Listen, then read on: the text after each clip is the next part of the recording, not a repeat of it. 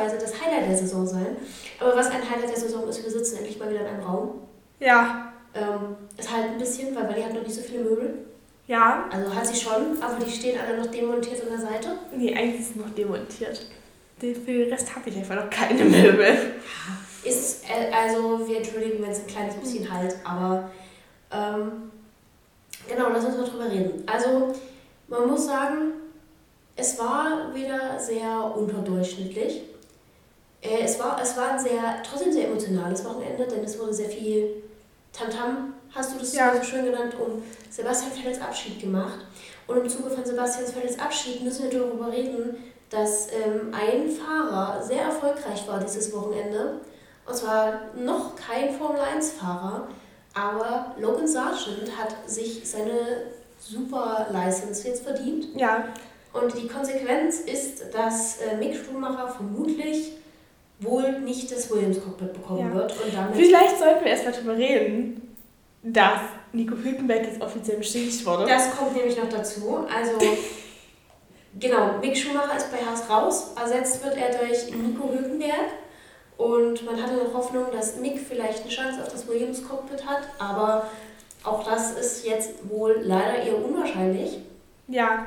Ähm, ja, Nico Hülkenberg, back bei Haas. Back, back in the game. Ja, also ich muss sagen, ich bin, was das Ganze angeht, so zwiegespalten. Einerseits ist es ein Hülkenberg, es ist schon gut und ich möchte nochmal bestätigen, wir waren einer der ersten Podcasts, bei denen ich es mitgekriegt habe, die das überhaupt in Erwägung gezogen haben. Mhm. Und ich finde richtig gut, dass ähm, Hülkenberg zurück ist.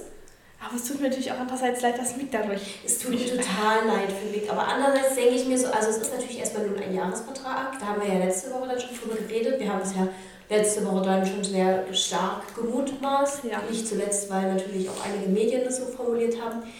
Aber ähm, der Punkt ist natürlich, dass äh, Nico Hülkenberg vermutlich nicht mehr viele Chancen hat, in die Formel 1 zu kommen.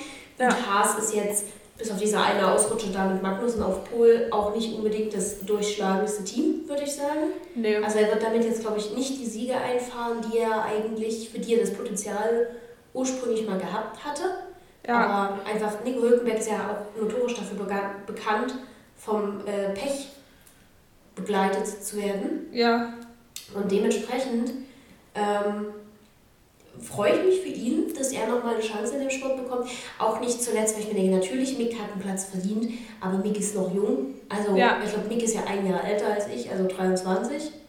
Und wir haben ja auch schon mit dem Einstieg von Audi spekuliert, dass er da gute Chancen auf dem Platz haben Ja. könnte. Also ich denke, Mick wird diesem Sport nicht fernbleiben. Jetzt wird noch spekuliert, ob er eventuell als Testfahrer ähm, zu Mercedes gehen könnte. Ja. Ähm, das ist auch eine sehr wilde Spekulation. Andererseits wiederum wurde auch, was wir auch letzte Woche besprochen haben, äh, von Red Bull bestätigt, dass sie mit Danny Rick in Verhandlungen sind. Ja. Und also die Verhandlungen, die quasi jetzt für nächste Saison gehen, umfassen quasi nur ein Arrangement als Test- und Ersatzfahrer. Aber es wird wohl schon von einigen Journalisten wieder spekuliert oder wohl aus einigen Quellen auch schon so halb bestätigt, dass der Rick tatsächlich eine Option ist für 2024, quasi zwar einen Perez-Vertrag auslaufen lässt Ja. und dann 2024 den Rick wieder ins Auto setzt. Und je nachdem, wie die Stimmung jetzt in dem Team ist, kann ich mir das gut vorstellen. Ja. Also für Danny Rick, und da muss ich wirklich sagen, das, ist, das wäre was, was ich nicht habe kommen sehen. Weil ich habe immer Nee. gesagt, ich habe immer gesagt, ähm, zu Red Bull kommt er nicht zurück, da hat er seine Chance vertan. Ja. Äh, und damit hat er eigentlich auch seine Chance in einem Top-Team vertan. Weil für mich war Mercedes zwar eine Option, aber nie eine besonders realistische. Also, dass er dort halt irgendwie die Möglichkeit auf einen tatsächlichen Fahrersitz kriegt. Ja. Und Ferrari sowieso nicht. Ja. Äh, tatsächlich wäre das aber, wenn das denn passieren würde, ich glaube, es wäre eine gute Sache.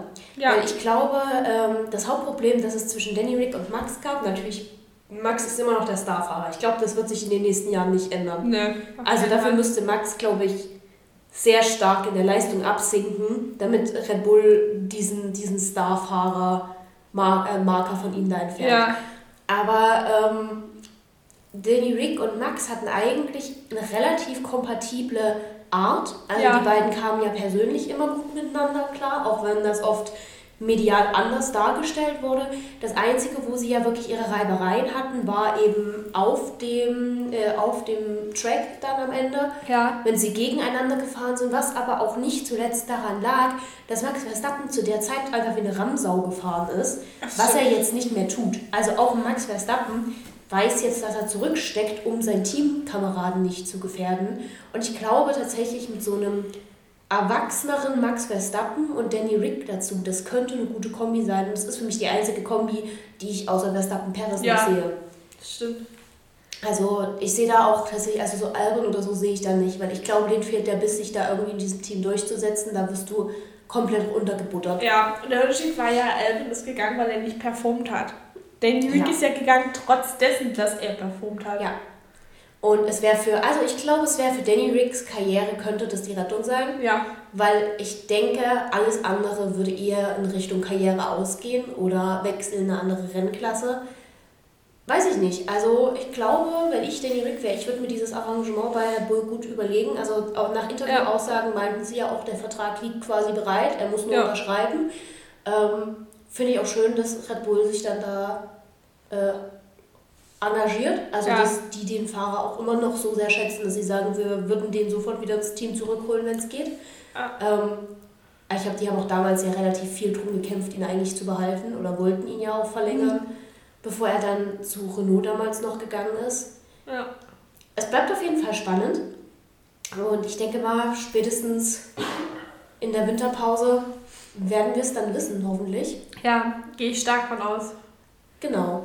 Dann, das waren jetzt die ganzen, damit ist aber auch die Silly Season jetzt offiziell beendet. Von so ein paar ähm, Ersatzfahrer und Reservefahrerverträgen jetzt ja. mal noch abgesehen, aber zumindest die Hauptsitze sind jetzt offiziell alle verteilt. Wir sehen einige neue Gesichter, da können wir dann vielleicht in, unserer, in unserem Jahresrückblick oder dann in der Jahresvorschau ja. nochmal über die Rookies an sich reden, beziehungsweise vielleicht auch einfach über Hülkenberg für die Leute, die vielleicht nicht so viel ähm, mit der Formel 1 am Hut haben. Also werden wir, werden wir uns mal anschauen. Und ja, wir haben einen Weltmeister schon seit einer Weile. Also ja. niemand überrascht, dass Max Verstappen äh, Weltmeister geworden ist. Und es ist, ich fand es allerdings sehr witzig, dass ähm, die Positionen heute auf dem Podium exakt die Positionen in der Weltmeisterschaft ja. waren. Und ich weiß gar nicht, ich würd, ich, mir fällt gar nicht so viel zu den freien Trainings oder dem Qualifying ein, was jetzt extrem berichtenswert wäre.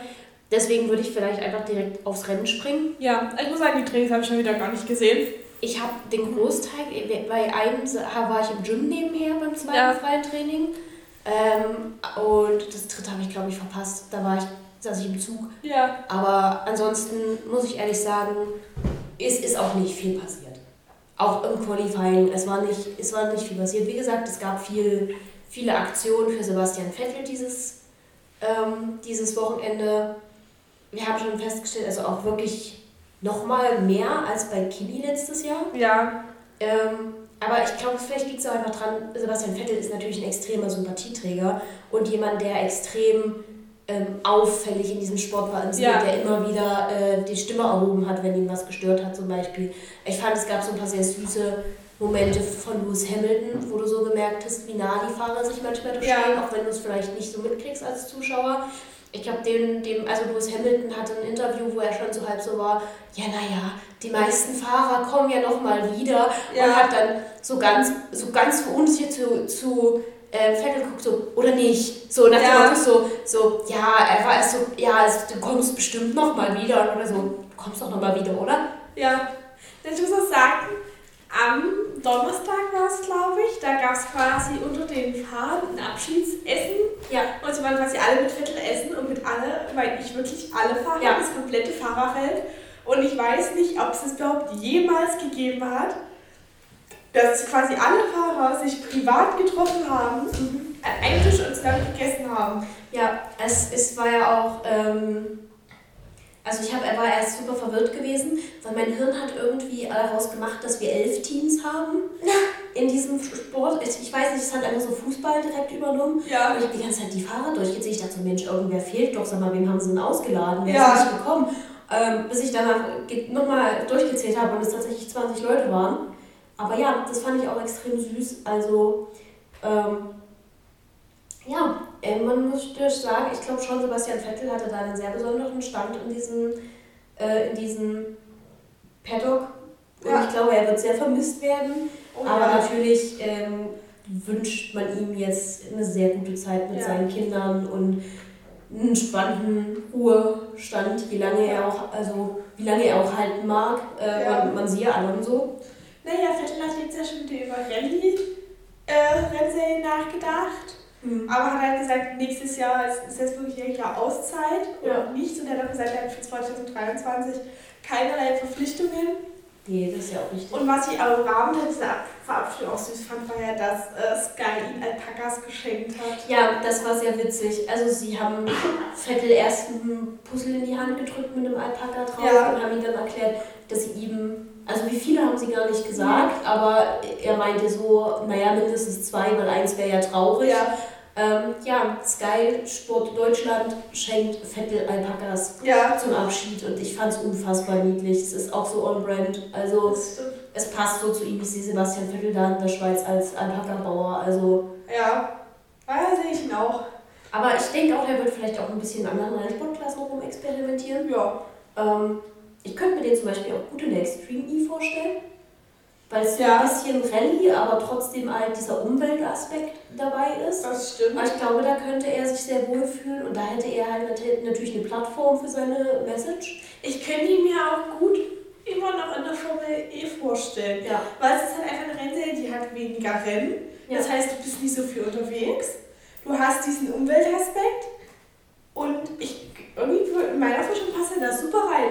Ja, da kann ich ihn mir auch gut vorstellen. Aber mal schauen, also Rallye an sich scheint ihm ja auch Spaß zu machen. Ich hoffe natürlich ein bisschen, dass wir ihn vielleicht trotzdem beim Rock dieses Jahr nochmal sehen. Ja, das kann ich mir Ja. auch gut vorstellen. Dass Ja. er das trotzdem macht. Dass er das trotzdem macht. Vielleicht ja auch Mick nochmal. Also das wäre ja natürlich wieder eine super Kombi Ja. für Team Deutschland. Ich überlege, wo man denn sonst noch nehmen könnte. Ach, ich denke, es gibt viel. Ich meine, auch, ich kann mir auch vorstellen, dass Sebastian Vettel, wenn er erstmal wieder was mit Rennen macht, dass er sich vielleicht einfach ein bisschen Nee, ausprobiert. nee, ich bin beim Race of Champion. Ach so, Wer stattdessen für Deutschland antreten? Hückenberg. Hat der irgendwo einen Champion-Titel? Ach nee, Du musst ja einen. Titel haben. Äh, Rosberg. Hi, sehe ich, seh ich ihn irgendwie nicht. Äh, naja, äh, das, ich weiß nicht, wie, inwieweit die DTM-Titel zählen, weil das ja, Ja, doch also ich glaube, ich weiß ja nicht, ob das so ein reines so Titel Mick hat doch auch keinen Champion-Titel. Die hat die Formel 2 Ach, der hat die gewonnen. Formel 2 gewonnen, stimmt ja auch wieder. Ich, ich ziehe meine Aussagen zurück. Die Formel 2 Ist jetzt nicht als nicht- vollwertig gezählt. Ja, nee, ich, ich glaube, es zählt beim Race of Champion die quasi die FIA-Rennserien. Ja, na gut, aber dann wäre ja die DTM wieder raus. Ja. Schade. Hat Hülkenberg vielleicht die Formel 2 gewonnen? Äh, das ist eine gute Frage. Ähm, finden wir raus, finden wir raus, finden wir raus. Ähm, er hat auf jeden Fall, glaube ich, Le Mans schon gewonnen. Ich weiß nicht, ob das da drunter zählt. Ähm, es hat die GP2. Ich glaube, die GP2 war ja früher die Formel 2. Ja. Die, die hat er frühzeitig verlassen, Mhm. um die Formel 1 zu wechseln. Also vermutlich eher nicht. Ja, Dann, äh, okay, dann nicht Hülkenberg. Dann müssen sie ja eigentlich Sepp und Mick nehmen. ja. Weil, äh, außer Mangelung an aktuellen Alternativen, ne? Ja. Ah nee, er hat die GP2-Serie gewonnen. Okay, 2009. okay. Gut. Ähm, zurück zum Thema.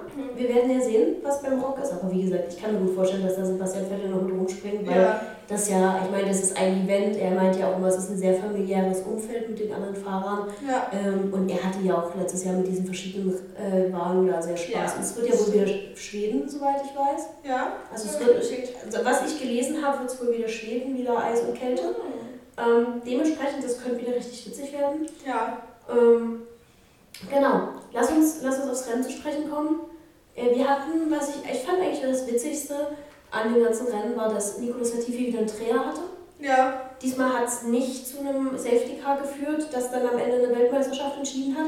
Aber mein Gedanke war dann, Nicolas Latifi muss doch in Abu Dhabi in, in die Wand crashen, eigentlich einen kompletten, äh, komplett Trauma haben, oder? Ja. Also hätte ich, glaube ich, ein bisschen Schiss gehabt in dem Moment. Aber er, er ist in die Wand gekracht durch eine Berührung mit Mick Schumacher, ja. äh, an der absolut Mick schuld war, fand ich persönlich. Also Mick hat ihn von hinten berührt. Um es kurz einzuwerfen, anscheinend sind die DTM doch mal, zum Beispiel René Rast ist schon beim Race of Champion gefahren. Ah ja, okay, dann könnten wir doch die DTM-Leute. Und bei denen wäre mir nicht bewusst, dass er Titel außerhalb der DTM hat. Hat er auch, glaube ich nicht. Ich glaube, er hat nur die DTM-Titel. Und Timo Bernhard, dessen Name mir schon nicht sagt. Ah ja, okay. Naja, auf jeden Fall äh, Berührung mit Mick Schumacher. Ja. War ähm, sehr unnötig. Hat Mick auch eine 5-Sekunden-Strafe gebracht. Zu Recht. Zu Recht. Ja. Ich fand auch, also er war halt hinter Latifi und hat ihn dann in der Kurve quasi am Hinterrad berührt und ihn dadurch gedreht und sich selber gedreht. Man muss sagen, als wir sich beide gedreht haben, weil wir losgefahren sind, es hat keinen der beiden an Plätzen gekostet. Nee, auf keinen Fall. Es war auch trotzdem unnötig. Ja, natürlich. Mhm. Ansonsten hatten wir einige gute Kämpfe tatsächlich dazwischen. Ja. Ähm, gerade hin, im hinteren Teil des Feldes. Der spannendste Kampf der, dieser ganzen, dieses ganzen Rennens, und darauf müssen wir mal zu sprechen kommen, war allerdings äh, Checo Perez und Platz 2. Ja. Ähm, weil nach dem Debakel von äh, Brasilien äh, ging es ja nun darum, dass Checo, oder je nachdem wer vor dem anderen endet, ja. gewinnt den zweiten Platz der Weltmeisterschaft. Also Checo müsste vor Charles oder Charles vor Checo. Und sie haben sich bei Red Bull und Checo Perez im Spezifischen dafür entschieden, dass er jetzt eine Zwei-Stop-Strategie bekommt. Genau. Ähm, ist eine Strategie, ich glaube, ich weiß, wo sie damit hin wollten, aber ich fand sie nicht gut. Ja. Also ich habe es nicht verstanden, dass sie Checo nochmal reingeholt haben, um ihn nochmal auf hart zu setzen. Also ja. er hatte quasi hart drauf, wurde fünf, sechs Runden später wieder reingeholt, hat wieder hart bekommen und hat dadurch halt einiges an Vorlauf verloren. Ja. Und ich habe halt nicht verstanden, warum sie ihn zum Beispiel ähm, da nicht irgendwie eher gestoppt haben. Ich also ich verstehe es ja schon hier und sagen, Verstappen ist ja direkt vor Perez gestartet. Ja. Und in meiner vielleicht einfach denkenden Welt wäre es das Logischste gewesen, Perez direkt am Anfang ja. zu überholen lassen und ordentlichen Vorsprung rauszufahren. Ja. Verstappen dahinter hält das ganze Feld vielleicht ein bisschen auf. Mhm. Und halt Perez so viel rausfahren lassen kann, dass er problemlos die Boxenstops machen kann. Ja, mein Gedanke war halt, äh, wenn sie eine Einstoppstrategie machen, dass sie halt vielleicht äh, Perez zuerst reinholen, Verstappen hält ein bisschen das Feld auf, dass ja. Checo nicht zu viele Plätze verliert. Ähm, Checo rauszulassen, dass er quasi möglichst weit vor kann. Ja in der Zeit am besten noch Verstappen und das dann quasi zu tauschen, je nachdem, wie dann der Stand war. Ja. Also, dass sie sich an der Spitze quasi ablösen und äh, Max dann seinen Reifenwechsel hat und ja. danach nachkommt. Natürlich hat er dann hinten raus nicht mehr die frischesten Reifen, aber wir haben bei Max gesehen, das war am Ende überhaupt nicht das Problem. Also, ja. Max hatte einen Boxenstopp, soweit ich das erinnere, und äh, ist bis zum Ende mit den harten Reifen ohne Probleme durchgefahren. Ja. So. Und äh, er hat auch während des Funks immer wieder gesagt, also ich glaube, Max Verstappen war bewusst, dass seine eigentliche Aufgabe gewesen wäre, Checo da zu unterstützen. Ja. Das Problem war, Checo fuhr aber nirgendwo in der Reichweite, wo er ihn hätte unterstützen können. Ja. Also er hat auch während des Renns ja gefunkt, von wegen so, ja, meine Reifen halten schon irgendwie durch, sagt Checo, der ja. soll Druck machen, so nach dem. Motto. So von wegen so, ich warte hier vorne, wenn er kommt, ne? Aber äh, Checo hat sich dann leider sehr hinter Lewis Hamilton festgehängt für eine ganze ja. Weile. Das hat ihm die Zeit gekostet, die er gebraucht hätte, um an Charles vorbeizukommen. Ähm, ich glaube, Ferrari ist auch auf eine Einstoppstrategie gegangen, ja. wofür sie am Ende auch belohnt wurden. Äh, Lewis Hamilton hat am Ende gemeckert, dass er seine Reifen komplett, das war natürlich das Risiko, Lewis Hamilton hat auch im Einstopp gefahren ja. und äh, seine Reifen waren am Ende komplett am Arsch. Ja. Ähm, der hat sich sehr beschwert, dass er keine Zwei-Stopp-Strategie gefahren ist. Ja, aber wir hatten trotzdem nochmal sehr spannende 5, 6 Runden am Ende, ja. der natürlich irgendwo die Hoffnung bestand, dass Checo nochmal rankommt. Und er ist auch auf eine Sekunde und ein paar zerquetschte ja. rangekommen, aber es hat eben nicht gereicht, um Charles Leclerc nochmal angreifen zu können. Und ähm, Max Verstappen ist halt vorne auch einfach äh, gefahren, ja. so, ne? Ich glaube noch nicht mal, dass der Druck, äh, Druck gemacht hat, ja. sondern der wird einfach gefahren sein, aber trotzdem mit halt sieben Sekunden Abstand auf Charles, also ja. So, er war jetzt in keiner Bedrohung, aber was hätte er auch tun sollen, um da zu helfen? Also, Richtig. Und man muss halt auch sagen, also vielleicht nochmal um zum letzten Wochenende zu kommen, es gibt ja viele Fans, die sich beschwert haben, dass halt Paris äh, dass Max Perez nicht mehr unterstützt hätte und die überholt lassen hat. Mhm. Das hätte aber dieses Wochenende keinen Unterschied gemacht, weil effektiv hätte Perez zwei Punkte mehr gehabt. Momentan ist es quasi nach Endstand so, dass Perez drei Punkte weniger hat als Leclerc mhm. und gehen wir davon aus, er hätte noch die zwei Punkte und wäre jetzt vielleicht noch mal die schnellste Rennrunde gefahren. Ja. Dann wären sie punktgleich gewesen. Ja. Aber dadurch, dass ja Leclerc im Endeffekt die besseren Titel hat und mehr Rennen gewonnen hat, hätte Leclerc trotzdem den zweiten Platz bekommen. Ja. Also es hätte gar nichts geändert. Ja, natürlich. Äh, Max hat dann auch so ein, so ein Interview gehalten, von wegen, wo er dann, also dass dann wohl auch viel Attacking gegenüber wieder Verwandtschaft und Familie und sowas ja. war. Finde ich auch immer wieder ätzend. Also gut, okay, ich weiß, dass seine Mutter so eine bisschen merkwürdige Bemerkung wohl gemacht hat unter einem Instagram-Post. Ähm, so auf, auf, es gab ja mal Gerüchte irgendwann, das war sogar, glaube ich, nachdem Checos jüngstes Kind erst ja. geboren war, gab es, ich glaube, das war um Monaco rum. Ja. Äh, ich weiß nicht, ob du dich erinnerst, aber um Monaco rum gab es so richtig äh, krasse Partygerüchte in dem Formel 1 Paddock. Also, dass da bei der Aftershow sonst was abgegangen sein das soll. Es war so witzig, aber ähm, konnte halt natürlich nichts bewiesen werden. Und im Zuge dieser Gerüchte wurde zum Beispiel auch behauptet, dass Checo dort halt seine Frau betrogen hätte.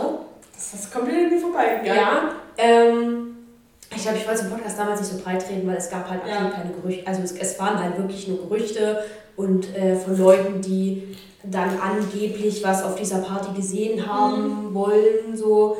Ähm, und ich glaube, Max Mutter hat daraufhin anspielend irgendwas unter so einen Instagram-Post geschrieben, ja. wo ich so sage, erwarte ich eigentlich nicht von seiner Mutter. Also, ne? Nee. Weil das ist eigentlich von den beiden Elternteilen der ausgeglichenere.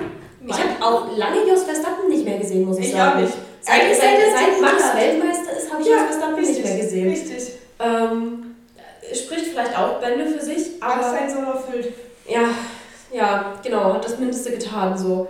Ähm, aber ja, das ist natürlich auch uncool, so dann ja. Checo zu attackieren. Ähm, andererseits habe ich auch jetzt nicht den Originalpost drunter gesehen, sondern einen Screenshot von. Ja. Und wir wissen alle, wie easy sowas gefaked werden kann. Richtig. Deswegen auch das bitte mit absoluter Vorsicht genießen. Ja. Ähm, wir sind inzwischen auch eher so ein Formel 1 äh, Gossip Talk geworden, habe ich Mittlerweile? Ja, aber jetzt schon sehr diese Saison. Ich glaube, das war von Anfang an so. Stimmt. Ich weiß, wir, haben, wir haben über Spa letztes Jahr eine Stunde geredet. Stimmt, man muss da schon über den Gossip reden. Aber ich meine, es ist ja auch spannend. Es ja. ist ja auch irgendwo spannend und es ist natürlich auch eine menschliche Zugangs... Aber es ist ja schon auch so, dass die Persönlichkeit ja, im Sport halt das war, Fall. was die Fans angezogen hat. Auf jeden Fall. Und da können, da können hier nicht mal die anderen Fans mit äh, Drive to Survive Fans, ihr kommt doch nur wegen, den, wegen der Serie und bla bla bla. Nee, also so, so eine, ich sag mal, Skandalnudel wie ein James Hunt hat die Menschen ja. auch schon immer fasziniert. Ja. So, und, und selbst wenn die über die Serie kommen, kommen die über die Serie, weil sie die Persönlichkeiten, die sie dort gesehen haben, spannend fanden. Ja, es ist ja, ist ja auch egal. Auf jeden Fall, da gab es wohl gewisse Sticheleien, was ja. dann auch kritisiert wurde. Andererseits, wie gesagt, äh, ich würde nicht äh, 100% bestätigen, dass das tatsächlich so war. Also, wie ja. gesagt, ich habe den Originalpost auch nicht gesehen. Ähm, aber ähm, das war, das hat, da hat Max sehr kritisiert, wo er ja. gesagt hat, man kann ihn für sein Verhalten gerne kritisieren, so viel man will, auch wenn man natürlich, das haben auch ähm, andere ja. Red Bull-Stimmen gesagt, die wiss, man weiß natürlich nicht, was im Hinterzimmer abgesprochen ja. wurde. Also Max zum Beispiel steht immer noch dazu, dass er schon von Anfang an kommuniziert hat, dass er keinen ja. Positionswechsel mitmachen wird von vorn, dass er das von vornherein kommuniziert hat. Rest des Teams meinte immer so, ja, man, muss, man hätte natürlich besser kommunizieren müssen. Damit haben die es auch ziemlich abgehakt, das Thema. Ja. Ähm, aber natürlich gegen Familie und Freunde ja. bedrohen und was auch weißt du, solche, diese, diese Scheiße. Das, aber es ist schon mal was, was ich nie verstanden habe. Also natürlich, du kannst ja jemanden scheiße finden, aber du musst ja deswegen nicht seine Schwester bedrohen, weißt ja. du? Ähm, naja, das, das ist noch das gewesen. Ähm, ja, wie gesagt, Max hatte ja eigentlich versprochen, dieses Wochenende Checo zu unterstützen, wo geht. Man muss sagen, er hatte wenig Chance. Ja. Aber ich finde auch das schon wieder ein bisschen bezeichnend, weil ähm, am Ende fahren beide ein sehr ähnliches Auto. Ja. Natürlich ist das Auto noch mal ein bisschen mehr auf den Fahrstil von Max abgestimmt, weil Max ist der Nummer 1 Fahrer, aber trotzdem hat er es aus dem gleichen Auto geschafft, da solide vorne wegzufahren und Ja. vor allem sich schnell die ersten Plätze wieder zu erobern während den Boxenstoppphasen. Ja. Ähm, während Checo dort Ewigkeiten hinter Lewis Hamilton hängt. Ja, es war halt so ein ständiges Hin und Her und Gefühl, dadurch, dass du ja in, äh, auf der Strecke halt viele DRS-Strecken geraten hast, war es halt so, du überholst halt in der Kurve, da ist der eine vorne, der sagt, DRS besser, wird wieder überholt, in der nächsten Kurve ist der andere vorne. Es Ja. war halt so, es war halt gut zu beobachten, weil es halt viele äh, Überholmanöver gab und dadurch war es halt auch sehr spannend und unterhaltsam. Ja. Aber ja, Ja, es war, mh, naja, gut. Ich meine, es tut mir sehr leid für Checo, aber am Ende des Tages, er hat nächstes Jahr noch, wir schauen, was nächstes Jahr mit Red Bull passiert. Und ich Ja. sag mal, wenn wirklich Danny Rick unterschreibt, haben sie ja natürlich jemand in der Rückhand. Und ich, Ja. ich sag's dir, wie es ist. Ähm, ich glaube, wenn tatsächlich äh, Red Bull sich entscheiden sollte, Pe äh, Perez ähm, Vertrag auslaufen zu lassen, ja, eine bessere Stelle findet Danny Rick nicht mehr. Nee. Also dann, da, ich glaube, Max wird ein großer Fürsprecher sein, ihn wieder ins Team zu holen, weil Max, wie gesagt, ja auch, ja, man hat es über die Saison auch immer mal gesehen, dass die zwei immer noch dicke miteinander sind. Ähm, es es wäre, ich glaube, es wäre jetzt nicht klug von Danny Rick, nicht an die alten Verknüpfungen jetzt wieder anzuschließen, weil am Ende des Tages ist es meiner Meinung nach ein bisschen seine einzige Chance, weil selbst wenn er bei Mercedes unterschreibt, dann wird er keinen Sitz kriegen ja, und sich halt eben jetzt schon mal an Red Bull ranzuwanzen und sich halt ähm, im Gespräch zu halten, könnte für ihn tatsächlich nochmal ein Cockpit in der Formel 1 bedeuten, wenn er Glück hat. ja. stimmt. Ähm, genau, und ich bin mal sehr gespannt. Also ich bin jetzt schon auf die nächste Silly Season gespannt. Ja, ich, es wird sehr lustig. Und weil es gibt nächstes, also viele Verträge laufen ja wieder nächstes Jahr aus. Also sowas wie Perez, ich glaube, Seins Vertrag läuft auch aus. Mhm. Es ist auch die Frage, wie lange Bottas noch macht. Ja, Muss man ja mal ehrlich sein. ja, Wie lang. Ja gut, Alonso hat mehrjährigen Vertrag, das war die Bedingung, warum er gewechselt ist. ja. Aber es gibt schon einiges, was da so spannend werden kann. Bei Haas wird potenziell auch wieder ein Cockpit frei.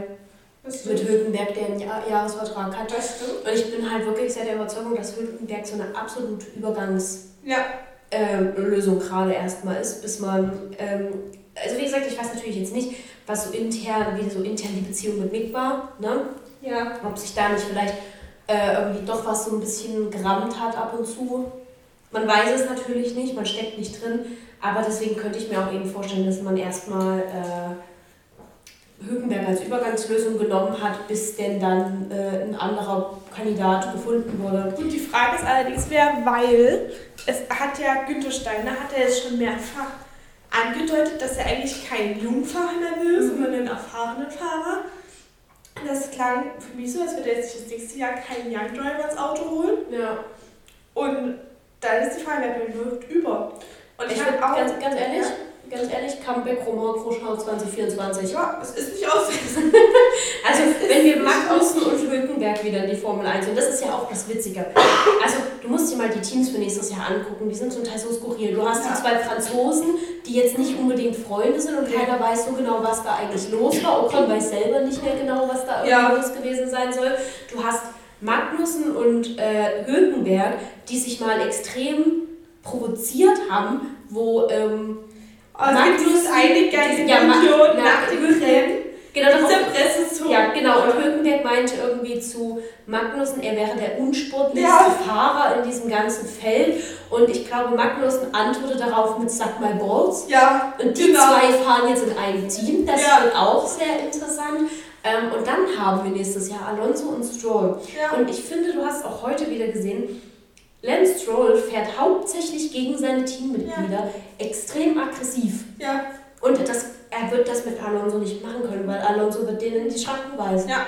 Weil ich glaube, weißt du, Sebastian Vettel ist jemand, der auf Teamwork ausgelegt Ja. ist. Fernando Alonso will, dass es läuft, wie er das gerne hätte. Ja. Und deswegen, wir werden unfassbar witzige Funks nächstes Jahr bekommen, wenn Aston Martin weiter so reinschießt, wie Ja. sie es tun. Ich glaube, das harmonischste Team wird am Ende Williams sein. Mit Ja. Logan Sargent und äh, Alex Albon. Ich glaube, das wird das harmonischste Team. Gut, aber die haben auch nicht viel zu verlieren, weißt Ja. du? Also, Nee, das sind auch, glaube ich, so vom Charakter her zwei Fahrer, die Ja. so super zusammenpassen. was glaube ich auch ganz interessant werden könnte, ist Nick de Vries und Yuki.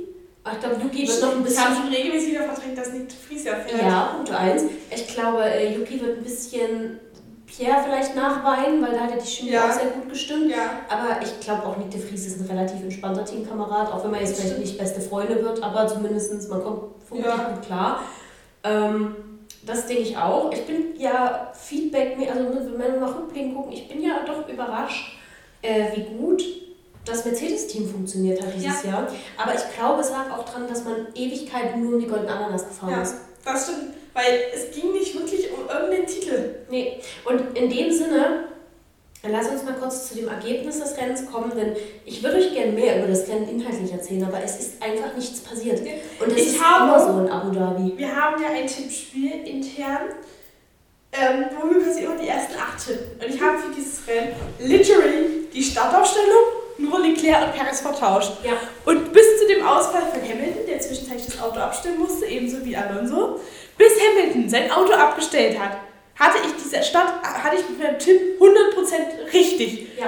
Und wie gesagt, das Einzige, was sich im Vergleich zum Qualifying äh, in- zur Startaufstellung geändert hat, war Perez und Leclerc. Und ich finde, das sagt schon sehr viel aus, wenn außer die beiden die komplette Startaufstellung gleich Aber es war ist. ja letztes Jahr, erst letztes Jahr genauso, vorletztes Jahr. Wann hatten wir unser, unser familieninternes Tippspiel? 20 Vorletztes Jahr. Vorletztes Jahr. Ja. Da habe ich ja auch bis auf, äh, habe ich ja auch Verstappen, oder habe ich ja auch die komplette Startaufstellung Ja. genauso übernommen. Das fun also das funktioniert in Abu Dhabi gut. Um auf die, um auf die äh, Ergebnisse zu kommen und damit auch auf Titel. Charles Leclerc ist ähm, Vize-Champion sozusagen, Genau. Vize-Weltmeister. Und ich habe es schon zu Wally gesagt und ich stehe bei diesem Argument. Charles Leclerc hat diesen Titel absolut verdient. Anfang des Saisons Bestes sah es so gegeben. aus, als würde er die, das Ding gewinnen. Deswegen sage ich ja, er hatte das leistungsmäßig in großen Teilen, bis auf ein, zwei Patzer, absolut verdient. Wer es nicht verdient hat, war Ferrari. Ja. Und ich finde auch ganz ehrlich, dass die den zweiten Platz in der Konstrukteursweltmeisterschaft gemacht haben, liegt nur daran, dass Red Bull Anfang des Jahres richtig reingeschissen hatte. Ja. Also Max Verstappen ist ja schon gar nicht mehr von Weltmeisterschaftspotenzial ausgegangen. Wobei man natürlich auch sagen muss, Max Verstappen meckert immer viel und liefert Das auch ist wie. Lewis Hamilton. Das ist ein bisschen wie Lewis Hamilton, aber ähm, das war halt der Vorteil für Ferrari. Ja. Und das ist meiner Meinung nach auch, beziehungsweise dass halt auch äh, Mercedes sehr schwach war am Anfang Ja. der Saison, ist für mich der einzige Grund, wie die es noch geschafft haben, auf Platz 2 zu kommen. Ja. Weil dieses Team, und ich denke, wir werden im Jahresrückblick noch einiges darüber bereden, Ja. es ist Chaos. Es ist pures Chaos nur noch. Ja. Dieses Team weiß selber nicht mehr, äh, was untereinander tut, wer für was zuständig ist, habe ich ja manchmal das Gefühl. Ja. Und es gab jetzt auch schon einige Gerüchte, dass Mattia Binotto quasi in Maranello abdanken muss. Die sind ja, glaube ich, letztes oder vorletztes Wochenende aufgekommen, Mhm. was ja aber vom Team schon wieder sofort ähm, quasi verneint worden ist Ja. und quasi schon bestätigt worden ist, dass mit äh, Mattia Binotto weitergearbeitet wird. Aber der hat auch keinen leichten Job gerade. Also ganz ehrlich, vor allem nach den letzten Jahren bin ich der Überzeugung, äh, Ferrari muss sich richtig ich glaube. Ferrari dreht sich im Grab um.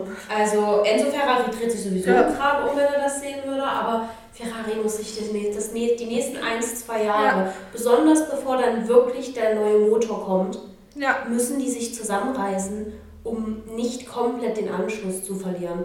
ja, Ähm, genau, in dem Sinne würde ich tatsächlich sogar sagen, äh, wenn du jetzt nicht noch was hast, was du gerne zum Rennen bezogen äh, besprechen möchtest, nee. würde ich nämlich auf un, äh, unsere Awards kommen. Ja, Ähm, genau, wer ist dein Gewinner des Rennens? mein Gewinner des Rennens ist Charles Leclerc. Mhm. Ganz langweilig. Ja. Äh, ich würde mich da auch einfach kommentarlos anschließen, weil mir jetzt Ja. niemand einfällt, der so- Obwohl, stellvertretend für meinen Freund muss ich sagen, es war natürlich Alpine, die es geschafft haben, in der Konstrukteurs-WM vor McLaren zu bleiben. Ja, das natürlich. Hatten aber natürlich auch den Vorteil, dass wir zwei sehr gute, konstante Fahrer hatten, Ja. während äh, McLaren gefühlt jedes zweite Rennen immer nur mit einem Fahrer Ja. gefahren ist, je nachdem, ob es Danny Rick oder Lando war, weil technische Probleme oder Ja. Danny Rick. Komm, ne? So. Ähm, wir, wir hoffen, ab nächsten Jahr äh, macht er dann macht, macht sein Jahr Pause und kommt dann gestärkt zurück. Ja, Weil, wie gesagt, ich, es tut mir halt leid, auch leid für Danny Rick, weil er ist ein sympathischer Kerl, er ist eigentlich ein guter Fahrer, er hat unfassbares Talent, das in ihm schlummert und das, wie ich letzte Woche, glaube ich, gesagt habe, er einfach nicht herauskitzeln Ja. kann manchmal. Vielleicht aber einfach durch das Team und durch das Auto. Ja. Aber wir werden sehen. Äh, dein Verlierer des Rennens? Mein Verlierer des Rennens sind Mick Schumacher und ja, eigentlich Mick Schumacher für den Dreher, mhm. weil das ist der einzige, den ich in dem Rennen irgendwie einen Verlierer des Rennens zuschustern kann, neben ja. der Strategieabteilung von Red Bull. Ja, ich würde, ich würde äh, den Verlierer des Rennens dieser Reifenstrategie bei Paris ja. geben, weil ich kann im Groben mir vorstellen, warum sie es gemacht haben. Aber ich fand, es war die risikoreichere ja. Strategie, überraschenderweise. Ich meine, es hätte natürlich wieder bei Lewis Hamilton laufen können, dass Perez ja. am Ende komplette Probleme mit dem Reifen kriegt. Aber dem war ja nicht so. Also auch Max kam ja mit dem Reifen super klar. Ja. Ich glaube, die Moderatoren meinen so, ja, ähm, Perez ist ja eigentlich nicht so ein Reifenkünstler. Und ich dachte so, wenn nicht Perez wäre, dann, der ja. ist 35 Runden mit dem gleichen Reifensatz gefahren. Ja unauffällig, von allen unbeobachtet und hat dann aber ja. fix die Reifen in einem Stop gewechselt. Also ja.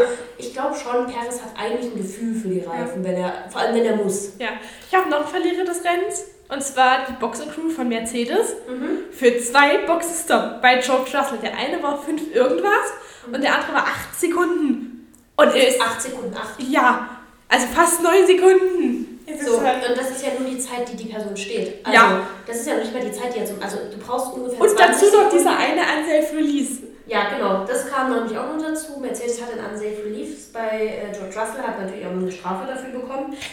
Deswegen stand er beim zweiten Boxenstopp so lange. Das kann sein, ja. Die 8 Sekunden werden gewesen sein, weil die 5 Sekunden Strafe absitzen musste. Dann war es trotzdem 3, Sekunden 8 ja. Boxenstopp. Also das ja. ist auch nicht überragend. Ja, aber das ist eine Erklärung, daran ja. habe ich gar nicht gedacht. Aber generell muss man sagen, Mercedes, aber auch Red Bull hatten dieses Jahr wirklich ja. oft solche Patzer. Das stimmt. Ähm, genau, dann haben wir noch unseren Pechvogel.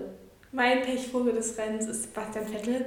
Mhm. Es ist, also Pechvogel ist vielleicht falsch gesagt, weil er ist am Ende noch in die Punkte gefahren, auf Platz 10, nämlich nicht alles täuscht. Ja.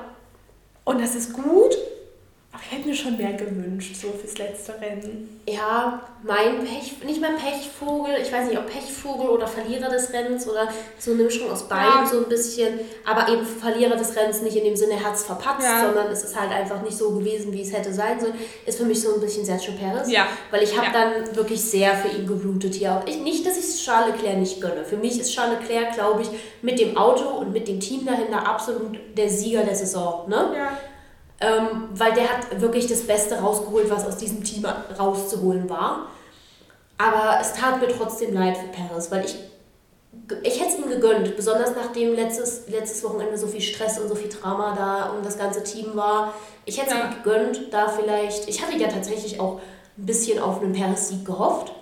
Ähm, ja. Ich hatte das auch ganz selbstbewusst getippt, weil ich so dachte, naja, vielleicht wenn Paris sich auf zwei halten kann, was ja man eigentlich bei einem Red Bull erwarten könnte, ja. was, was nicht unrealistisch meiner Meinung nach für den Red Bull war, ähm, und dann mit Max Positionen tauscht im passenden Moment, dann könnte das halt ein easy Ding für Perez ja. werden. Ja, deswegen ein bisschen Pechvogel, ein bisschen Verlierer des Rennens, aber im Sinne von hatte halt Pech im Rennen ja. oder lief nicht so. Genau, das, das dazu. Und dann würde ich übergehen zu unserer allerliebsten Lieblingskategorie. Ja, ähm, wir hatten einige Handydesigns. Je, jeder zücke das Handy, dass man sich über Handydesigns unterhalten kann. Und wir fangen am besten, fangen wir am besten bei Sebastian Vettel an.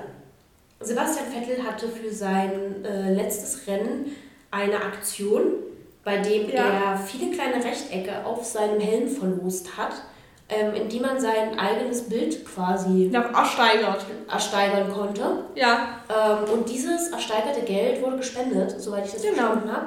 Ähm, er hat auch jetzt tatsächlich für die Leute, die vielleicht an Sebastian Vettel Sachen interessiert sind, er hat die ganzen aktivistischen T-Shirts, die er hat, ähm, jetzt gerade zum Verkauf in seinem Shop. Ja. Und was ich sehr sympathisch finde, er hat sehr genau aufgeschlüsselt, was das T-Shirt kostet und ähm, wenn ihr euch über die Preise wundert, 30 Euro davon spendet er jeweils. Ja ist auch dort mit aufgeschlüsselt. Also wenn ihr, wenn ihr noch größeres Weihnachtsgeschenk für euch sucht oder gerade ein bisschen Geld locker habt, ich ja. meine, es gibt schlechtere Fahrer, die man unterstützen kann als Sebastian Vettel. Genau, äh, Sebastian Vettels Helm. Ähm, ich finde es eine süße Idee. Es ist jetzt nicht das schönste Helm, finde ich. Also es ist halt sein Basic-Modell ja. mit halt ganz vielen kleinen Bildern ja. drauf. Ähm, aber es ist eine süße Idee und dafür kriegt er eine 8 von 10. Ja, für mich ist es auch so eine 7,5 es ist halt. Ich hätte es cool gefunden, wenn der so komplette Helm so voller Bilder gewesen wäre. Ja. So ich möchte an der Stelle, wo wir bei komplette Bilder voller Helm, äh, Helm voller Bilder sind, es kursiert, und ich habe es mehrfach gesehen dieses Wochenende, eine absolute Fake News, die mir so hart auf den Sack ging. Ähm, und zwar haben viele Leute ähm, ihre Helmdesigns auch ein bisschen zu Ehren von Sepp. Ja. Oder hatten Danke Sepp irgendwo mit draufstehen. Auch äh, viele Autos, also gerade die Aston Martins hatten das an ihrem Halo stehen etc. Ja. Und es kursierte ein Helm von Charles Leclerc, der aber nicht von 2022 und so, also zu Ehren Sepp war er es, aber ja. ähm, dieser Helm stammt aus, 2022, ach, aus 2020 zum vom Abschied Sebastian ja. Vettels von Ferrari. Und ich finde es wieder so bezeichnend, dass ich das bestimmt sechs, sieben Mal gesehen habe und niemand da mal irgendwie gefact-checkt hat, weil du konntest ja. ja einfach mal bei Ferrari oder bei Charles Leclerc auf die Seite gehen und dann hättest du gesehen, dass Charles Leclerc ein komplett anderes Helmdesign hat. Ja. So. Das ging mir schon wieder unfassbar auf den Keks also ich meine, gut, ich habe 2020 sehr intensiv geguckt, dementsprechend habe ich das da auch mitgekriegt. Ja. Es ist auch ein sehr süßes Helmdesign, aber es ist halt nicht von 2022, Leute. Fact-check bitte, bevor ihr auf TikTok einfach nur das gleiche Bild viermal repostet. Ja. Ähm, mit tragischer Musik dazu, weil es, ach, es hat mich ein bisschen genervt. Einfach nur, weil ich es besser wusste. Ähm, ja. Dann lass uns, weil wir schon mal bei Designs zu Ehren von Sebastian Vettel sind, lass uns mal bei Fernando Alonso weitermachen. Ja. Fernando Alonso hat im Prinzip ähnlich sein Design. Also er hat ja so dieses Pink noch ein bisschen mit drin. Mhm. Ähm, und dieses Blau oben drauf, das hat er auch so im Groben behalten. Aber er hat eben diese Deutschlandfahne, diese Sepp immer über seinen Helm hat, ja. ähm, übernommen. Und an der Seite steht auch nochmal V5, danke Sepp. Ähm, ja, finde ja. ich süß. Ähm, simpel, aber ich meine, es, es, es wird sehr deutlich, auf wen es anspielt. Und äh, ich würde dem auch eine, eine 8 von 10 geben. Ja, also ich muss sagen, das Design an sich finde ich jetzt nicht so schön. Mhm. Die Message ist schön. Das ist so eine 7 von 10. Ja. Und dann haben wir noch den dritten Helm zu Ehren von Sepp und das ist der von Mick Schumacher. Ja. Ähm, und Mick Schumacher hat quasi, also quasi hat er Sebastian Vettels Helm. Ja. Ähm, er hat seinen Helm komplett weiß mit der Deutschlandfahne. Man sieht natürlich die Ornamente dieser Drache etc., ja. den er von seinem Vater hat, natürlich immer noch durch, ne? aber auch so ein bisschen in so einem bisschen Mattenton. Und ich bin ja wirklich so ein Sacker für ähm, matte Helme. Ja. Und äh, es ist, ich weiß nicht, dadurch, dass es halt so simpel ist, finde ich es sehr schön und es ist für mich eine 9 von 10. Ja, für mich ist es auch eine 9 von 10. Ich finde die, also ich finde es halt schön, dass es quasi irgendwie vereint ist, so Michael Schumacher und Sebastian Vettel, ja. so die deutschen Fahrer. Es ist, ja, es ist eine 9 von 10. Ja. Ähm, dann haben wir, glaube ich, ich weiß gar nicht, ob Ferrari, ob die Ferrari-Jungs tatsächlich wirklich neue Helme hatten oder ob die einfach nur ihr, ich glaube, Charles Leclerc hat ein neues Design. Ich mhm. glaube, ähm, Carlos Sainz hat einfach nur sein Design in Glitzern. Ist ja, ja auch bekannt ja. für äh, äh, Abu Dhabi und Nachtrennen. Deswegen Obwohl ich, es mir heute nicht wie Nachtrennen vorkam. Es war gefühlt nee, die ganze Zeit so hell. hell. Ja, aber deswegen würde ich vielleicht Carlos Sainz ausklammern. Ja. Weil er hat halt sein Design in Glitzer, deswegen würde ich mit Charles Leclerc weitermachen. Ja. Ähm, der einen Helm, ich glaube, es ist sogar zu Ehren Ferraris. Ähm, und er hat sehr viele Namen auf diesem Helm stehen. Ja, ich glaube, das ist sein Team, also seine Boxencrew ja. und so. Äh, ich glaube auch. Also ich weiß, dass es zu Ehren von. Ja, ja, es, muss, es, würde, es sieht aus, als wäre es sein Team. Ja. Ähm, ich weiß, dass es zu Ehren Ferraris ist und ich finde es irgendwie eine schöne Geste. Ja. Auch wenn ich mich manchmal ein bisschen frage, wie lange es äh, Charles Leclerc in diesem Team noch aushält, wenn alles so weiterläuft, wie es jetzt ist. Ja. Ähm, ich, der hat ja auch, glaube ich, mit einem der längsten Verträge überhaupt. Ich glaube, der hat ja bis 2025, sogar ja. 26. Ich weiß nicht, ob er sich dafür jetzt nicht in den nächsten Jahren noch einen Arsch beißen könnte. Aber ja. das Problem ist halt, du kommst von Ferrari auch nicht weg. Also ich hatte da letztens jemanden, der da auch so gehot-taked hatte und die meinten auch, also Ferrari, wirklich, äh, Charles wird bei Ferrari bleiben, bis ja. die den gebrochen haben. Einfach nur, weil es ist halt Ferrari. Du gehst nicht leichtfertig. Und das hast du ja bei Sepp gemerkt. Ja. Du gehst nicht leichtfertig von nee. Ferrari weg. Ähm, nichtsdestotrotz, ich mag diesen Spiegeleffekt. Ich finde ihn so cool. Es ist ein sehr schöner Helm. Ähm, ich würde dem eine 9 von 10 geben. Ja, ich auch.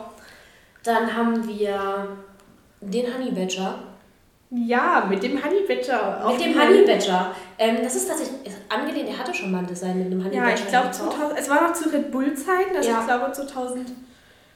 18, 19? Ich hab, ich Aber er hat jetzt einen Honey Badger im äh, McLaren Space Anzug Ja. und mit Cyberpunk-Frisur und Brille und ach, es ist ein sehr witziger Helm. Ich finde, es, es ist ist so... ein Danny Rickham. Es ist ein Danny Rickham. Er hat auch so einen orangen Spiegeleffekt, den ich auch wieder Mhm. richtig geil finde. Ich muss tatsächlich sagen, es ist, glaube ich, einer meiner Lieblingshelme mit und Ja. deswegen, ich gebe dem eine 10 von 10. Ich einfach weil ich eine 10 irgendwie von 10. alles an diesem Helm enjoy. Also es ist so Ja. ein Helm, den würde ich mir Ja. irgendwo in den Schrank stellen. Ja. Oder selber aufsetzen, aber wofür brauche ich schon einen Helm? Ähm, dann haben wir Kevin Magnussen.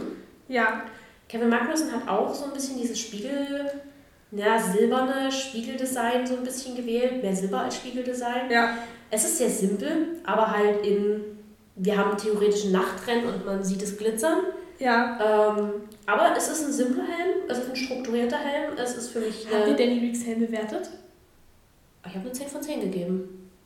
Ich, ja, ich schließe mich dem an. Okay, Sag sicherheitshalber. Ähm, für mich ist K-Max ähm, Helm auch eine 8 von 10. Ja, für mich ist es eine 7,5. Ich finde die sehr schön. Aber es ist halt jetzt auch nichts super rausragend. Es ist halt, aber es ist halt wie Kevin Magnussen. Ja, So, es ist, genau. es ist poliert und ordentlich, Ja. aber es ist jetzt nicht so herausstechend. Ja. So. Dann haben wir Valtteri Bottas und ich habe irgendwie das Gefühl, dass zu diesem, zu diesem äh, Helm gibt es eine Geschichte.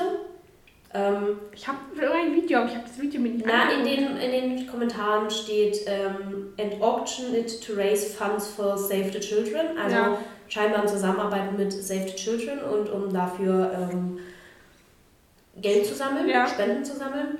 Ist ein, auch ein schöner Helm, ist ein gut strukturierter Helm. Ja. Ähm, würde ich auch eine 8 von 10 geben. Ja, Vielleicht also, sogar eine 8,5, weil es hat einen guten Kurs. Ja. Also dafür, dass es für einen guten Zweck ist, das ist für mich schon eine 10 von 10. Okay, das ist natürlich konsequent. Dann haben wir Quan Yu Su. Ich finde, Alfa Romeo ist diese Woche mein Endgegner mit ihren scheiß Videos. Ja, es gibt auch Bilder da. Ach nein, das hatte ich. Echt? Okay, egal. Ja, Äh, wir haben Quan Yu Su. Ich meine, der Helm ist jetzt, klar, natürlich schön, kann man mal von ringsrum gesehen haben, Ja. aber du verpasst jetzt nichts, wenn du dich nicht einmal von hinten siehst, weil Ja. es ist im Prinzip so ein chinesisches Porzellandesign. Das hatte er, glaube ich, auch schon mal. Ich glaube, so er hat das ähnlich für ja. Silverstone und ist ja. Ja. dann so schnell rausgeflogen durch seinen Unfall. Ja, also es war zumindest ähnlich. Ja, aber wirklich sehr schön. Also ist für mich eine 9 von 10, Ja. weil mag ich. Ja, für mich ist es, also für mich ist das glaube ich eine 8 von 10. Mhm. Ich finde, es hat so eine sehr beruhigende Optik. Ja, das wollte ich sagen. Ich glaube, der ist bei mir eine 9 von 10, weil ich den so satisfying Ja. finde. Ich gucke mir den gerne an, diesen Helm. Dann haben wir Pierre Gasly. Ja. Also in Silverstone hat Also- er ein Helmdesign, das war aber nicht. Ach nee, das war das, war das das London London-Design. Design. Aber er hatte das auch für Sein- Rennen, wo er Na- ausgeschieden ist, glaube ich. Na, sein reguläres Helmdesign hat es oben drauf so ein bisschen. Das Video hier. Das hat es regulär oben. Aber drauf ich so ein dachte, er hatte bisschen. nochmal so ein krasseres. Na, ich weiß es nicht. Wir werden. Du kannst ja nochmal scrollen. Ja. Äh, ich gucke mir inzwischen Pierre Gasly an. Ähm, er hat einen Helm, wo er viel Danke draufstehen hat, vermutlich ja äh, an sein Team gerichtet, weil er ja auch, habe ich auch schon wieder gerade schon verdrängt gehabt, dass er nächstes Jahr wechselt. ja. Aber also, ich sag doch immer, ich, ich sag doch immer, Max hat so unkreative Helmdesigns. Pierre Gasly ist noch schlimmer. Nicht noch schlimmer, aber zumindest diese Woche mit auf der, es tut mir leid, Joanne, aber zumindest diese Woche ist er mit auf der gleichen Ebene und ich muss dem einfach sagen, es ist ein 6 von 10. Das ist eine 5 von 10 für mich. Ja, es ist, eine, es ist eine 6 von 10, weil es ist ein spezielles Helmdesign. Ja, okay. Aber ja. ähm, es ist nicht mehr, weil ich finde, man bis auf das Grazie und die ganzen Dankesaussprüche sieht man Ja. ihm nicht an, dass es ein spezielles Helmdesign ist. Gut. Also wir haben noch eins, War. wovon es kein gescheites Bild gibt. Das war Ah, ja. dieses Lando Norris. Ach ja. Mhm. Der, der gibt es aus irgendeinem Grund. Es hat sowohl McLaren als auch er selber nichts gepostet. Es Schwierig. ist so ein bisschen mit so Galaxy-Lack, sage ich mal. Es gibt halt nur ein Bild von vorne, was man bei McLaren sieht. Ja. Und er hat irgendwie gar nichts gepostet. Er, hat- ja, ich wollte gerade sagen. McLaren auch nicht.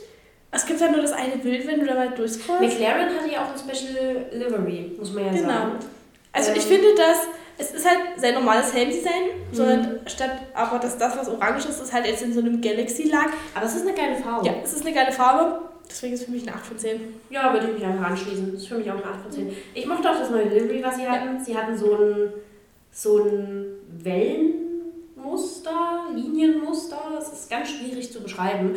Ähm, Aber es ist sehr schön, muss ich sagen. Ja. Also das war, war ein sehr schönes Design.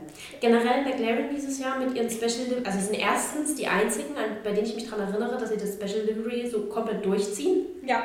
Im Vergleich zu den anderen. Die anderen haben es immer nur vorgestellt und sind damit dann aber nicht gefahren. Mhm. Ähm, und äh, ja, ähm, ich finde, die hatten da einen guten Geschmack dieses Jahr für. Ich finde auch immer noch diese Google Chrome Felgenfetzen wie Arsch. Ja. Also nach wie vor, da werde ich nicht drüber wegkommen, die sind toll. Ähm, ja, und dann haben wir ähm, für dieses Jahr das letzte Mal alle Helmdesigns besprochen. So, weil ja. müssen wir noch was reden oder wird das heute eine übersichtliche Folge? Ich glaube, es wird eine übersichtliche Folge. Wir können euch ja schon mal darauf hinweisen, dass wir die nächsten Wochen uns nochmal zusammensetzen werden und eine Saisonrückblickfolge aufnehmen werden. Ja. Das heißt, alles, was euch jetzt vielleicht im Hinblick auf die Saison und das, was so an Entscheidungen gefehlt hat, wird da vielleicht kommen. Das hört ihr euch auch an dann. Mhm. Mhm. Ansonsten können wir das Ding dann, glaube ich, ab. Ansonsten machen wir das Ding heute zu. Mensch, du, also da sind wir aber flott. Ja. Ähm, und wünschen euch einen schönen Vormittag, Mittag, Abend. Wir wünschen euch noch keine schöne Winterpause, weil von uns hört ihr ja nochmal. Ja. Ähm, wenn ihr wissen wollt, wann die Folge kommt, folgt uns am besten auf Let's Talk About F1-Podcast auf Instagram oder lasst euch dann von eurem ähm, Spotify überraschen. Man kann ja auch Benachrichtigungen auf Spotify einstellen. Ja. Ähm, wir posten auf jeden Fall, wenn wir uns daran setzen. Und Wally hat für uns sicherlich noch ein Zitat Natürlich. des Tages. Natürlich. Und zwar, das Zitat hat Pauline von sogar noch mal angesprochen, als es um Louis Hamilton geht und seinen Kommentar in der Pressekonferenz zu Sepp. Ich glaube, du kommst zurück. Ich akzeptiere irgendwie, dass dein letztes, dass es dein letztes Rennen sein soll. Aber du kommst zurück. Die Formel 1 hat eine starke Anziehungskraft, um jemanden zurückzuholen. Wir haben das schon bei anderen gesehen.